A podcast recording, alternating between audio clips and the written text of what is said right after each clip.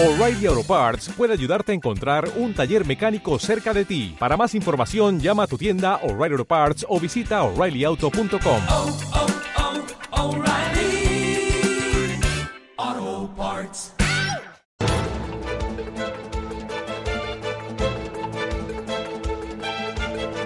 El primer análisis de la mañana.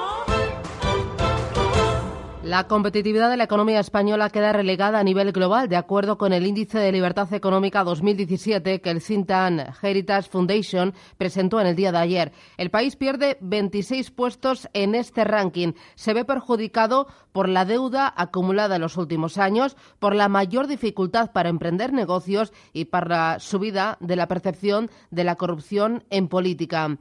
Javier Santa Cruz, economista, ¿qué tal? Muy buenos días. ¿Qué tal, Susana? Muy buenos días. Bueno, eh, es un desplome bárbaro porque pasamos a la posición número 69, solo por delante de Francia, Portugal, Italia, Eslovenia y Grecia.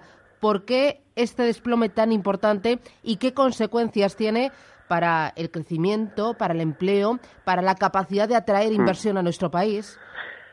Ciertamente es, es, com- es complejo y, de- y es una mala noticia, ya que el índice de libertad económica del mundo, la- todas las ediciones que lleva haciendo desde hace bastantes años eh, la Heritage Foundation, eh, tiene una alta correlación con el crecimiento del PIB per cápita, es decir, la cantidad de dinero que una persona en la economía española pues genera cada año eh, tiene una relación muy estrecha con la facilidad de hacer negocios, con lo que has comentado al principio. Además hay un elemento fundamental, porque aparte de la medición de la deuda, que es mm, desde luego muy interesante e incorpora dentro de esa, de esa mm, definición de deuda muchas cosas que en este momento pues no están contabilizadas como tal en las estadísticas oficiales, también juega un papel muy importante eh, los impuestos y en el caso de España, que es lo que lo que siempre hay que eh, muchas veces explicar ¿no? a este tipo de expertos, que es qué ocurre con la fiscalidad autonómica y local. Es decir, España es uno de los países más descentralizados del mundo, desde luego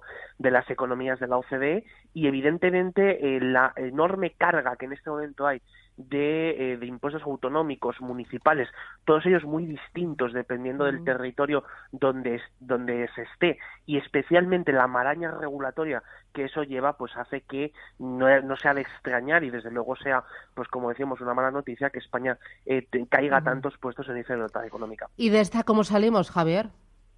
Hombre, desde luego a corto plazo es muy difícil porque la orientación ya lo estamos viendo, ¿no? En el, en el debate del proyecto de presupuestos generales del Estado para, para el año 2017, lo que estamos viendo es que va- vamos hacia una mayor regulación, vamos hacia más impuestos y especialmente vamos hacia un marco todavía más complejo. Entonces, desde luego es muy difícil salir de esta por esa parte en el corto plazo. El resto de, los indicadores, como es el caso, por ejemplo, de la facilidad para hacer negocios, tampoco mm, permite ser demasiado optimista. Es decir, eh, eh, España, desde luego, pues tiene una serie de ventajas, sin duda, la- que las tiene a la hora de establecer una, una compañía o a la hora de, por ejemplo, pues desplazar a personal, que es lo que estaba pensando, eh, de gente que pudiese eh, llegar a España procedente de Reino Unido. partido Sin embargo, pues las condiciones básicas lo que hace es cuando uno ya se encuentra con los primeros, la primera documentación, la prim- las primeras reglamentaciones, pues desde luego tiene países que se lo ponen mucho más fácil, aunque tengan peor clima y aunque tengan peores eh, condiciones de vida que, que las que pueda ofrecer España. Bueno, aún así, la economía española va muy bien, ¿no? Va a paso bastante firme. Hoy mismo, eh, Bruselas va a presentar sus estimaciones de crecimiento económico, de déficit, va a elevar la estimación de eco- eh, del PIB de crecimiento al 2,8% y también espera que el déficit vaya bajando al 2,6% en 2018. Supongo que aunque el cuadro es bastante optimista, eh, hay que seguir con las reformas. Uno no puede decir estos cuatro años, como no tengo mayoría, me quedo tranquilo y de- me cruzo de brazos.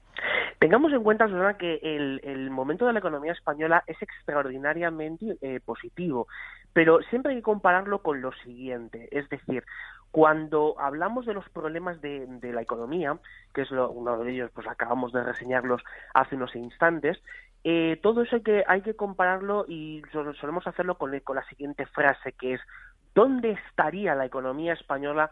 ¿Cuánto Claro. crecería la economía española si de verdad todo eso funcionara? Es decir, ¿Y tiene si respuesta, Santa Cruz?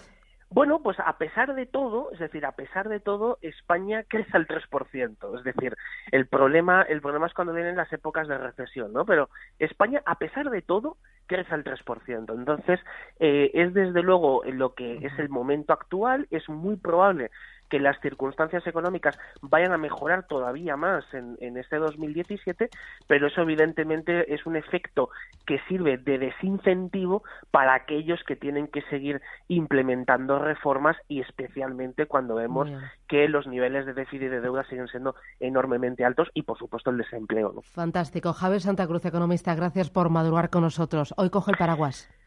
lo, lo cogeremos. Gracias. Buen día. Adiós. Una, Chao. Un abrazo. Gracias.